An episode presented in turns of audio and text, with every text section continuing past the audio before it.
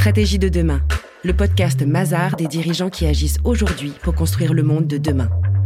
Ils réinventent l'organisation du travail, défendent l'excellence française à l'international ou encore s'engagent pour une rentabilité responsable. Bonjour à toutes et à tous, Claude Monnier. J'occupe euh, une fonction RH au sein du groupe Sony depuis 10 ans et je m'occupe particulièrement de la division musique pour la France et l'Afrique francophone. Alors ma fonction est exposée aujourd'hui à double titre euh, sur cette notion de futur du travail, puisque je suis confronté au quotidien à de nombreuses questions sur ce que sera euh, le sens du travail euh, dans les jours, les semaines, les mois et les années à venir. Et elle est aussi confrontée à cette même interrogation dans ma vie quotidienne. À savoir que quand j'ai l'opportunité de présenter ce que je fais dans ma vie professionnelle, très vite on me ramène à ce sujet-là qu'est-ce que va être le travail demain et quelle perception moi j'ai de l'avenir, euh, de l'identité professionnelle de chacune et de chacun et de tous en général. Avec beaucoup d'humilité, si je, me fixe comme objectif de partager ma vision, je vais commencer par une, remarque. Ma vision, elle est double.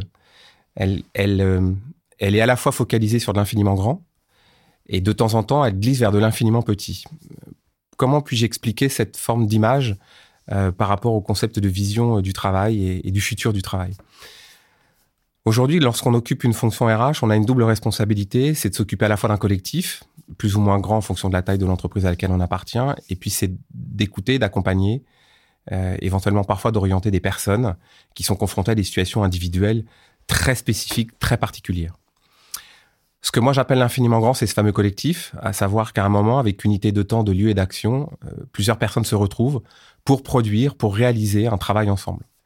L'infiniment petit, c'est être confronté à une situation individuelle qui va vous interroger en tant que RH sur comment apporter une solution à cette situation-là, sans pour autant pénaliser une partie du collectif ou sans faire en sorte que une gestion d'une situation individuelle devienne une problématique collective et de fait quelque chose qui va orienter le fonctionnement de toute une entreprise.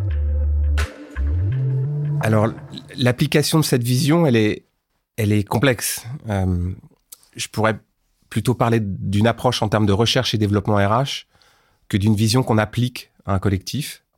Euh, donc, ça nécessite de la posture basse. La fonction RH doit se mettre à disposition euh, de l'ensemble des sollicitations qui lui sont proposées par jour ou par semaine.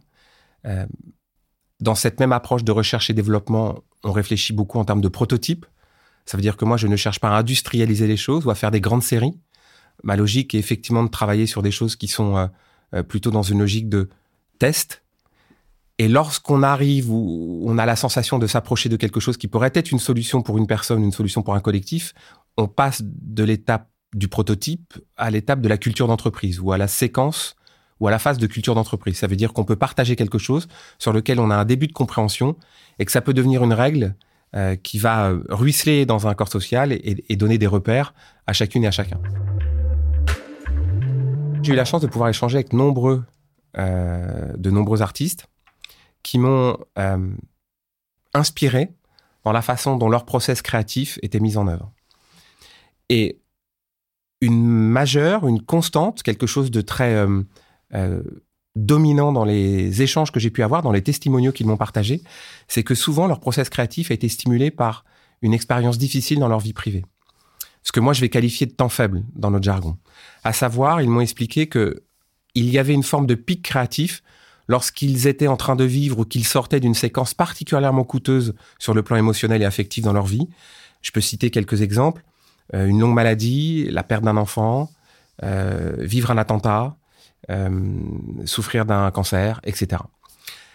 Nous avons, au sein de l'équipe RH, réfléchi à la façon dont ça pouvait nous inspirer sur des situations auxquelles nous étions confrontés avec nos permanents et nos intermittents.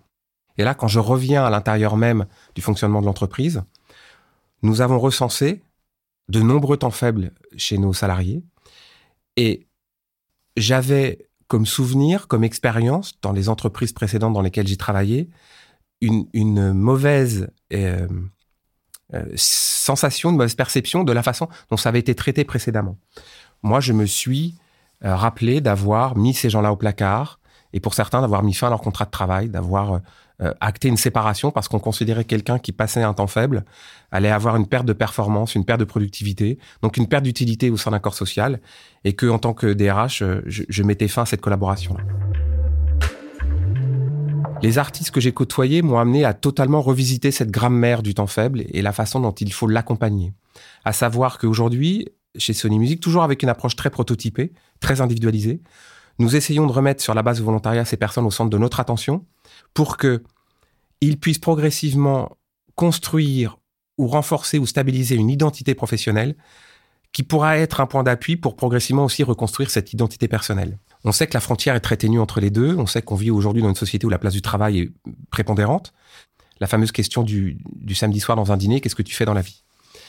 Et lorsque vous traversez un temps faible, si votre travail ajoute une deuxième peine à ce que vous êtes déjà en train de vivre, je pense que c'est une erreur de gouvernance, c'est totalement inexemplaire d'un point de vue managérial, et c'est le contraire de l'éthique de la fonction RH sur laquelle moi j'essaye d'avancer. Donc le mode opératoire sur lequel on travaille pour accompagner des personnes en temps faible, il est effectivement une première séquence qui est de les exposer à un autre univers. Souvent très éloigné, le plus éloigné possible de ce qu'on connaît dans l'industrie musicale. Euh, un deuxième exercice consiste à lorsque ces personnes reviennent à l'intérieur de Sony Music, c'est de pouvoir leur proposer une phase de, transition professionnelle qui consiste pendant un certain temps à ne plus leur demander d'occuper leurs fonctions habituelles, mais on leur confie d'autres projets. vous donner un exemple concret d'un accompagnement individuel euh, me fait immédiatement penser à une femme euh, euh, qui a vécu deux cancers du sein en moins de dix ans, qui a été touchée dans, dans son image sociale, dans son image physique, dans son intégrité, mais dans l'acceptation complète de son intégrité. Là, on a fait un accompagnement extrêmement précis, c'est que à trois, nous avons entouré cette personne. Euh, on a fait un énorme travail sur euh, le fait de l'exposer, bien que physiquement, c'est une personne qui voulait se faire la plus discrète possible et, et camoufler tous les effets secondaires que son traitement avait sur elle. Et c'est quelqu'un à qui on a fait prendre la parole. C'est quelqu'un à qui on a confié des responsabilités en termes de communication externe. C'est quelqu'un à qui on a demandé de s'exposer, alors qu'elle avait plutôt une, une, une volonté de faire tout l'inverse. Pendant quasiment trois ans, chaque jour, on a pris une décision qui était la décision pour le jour J et on remettait le lendemain cette décision en jeu, et on remettait le lendemain cette décision en jeu, etc., etc.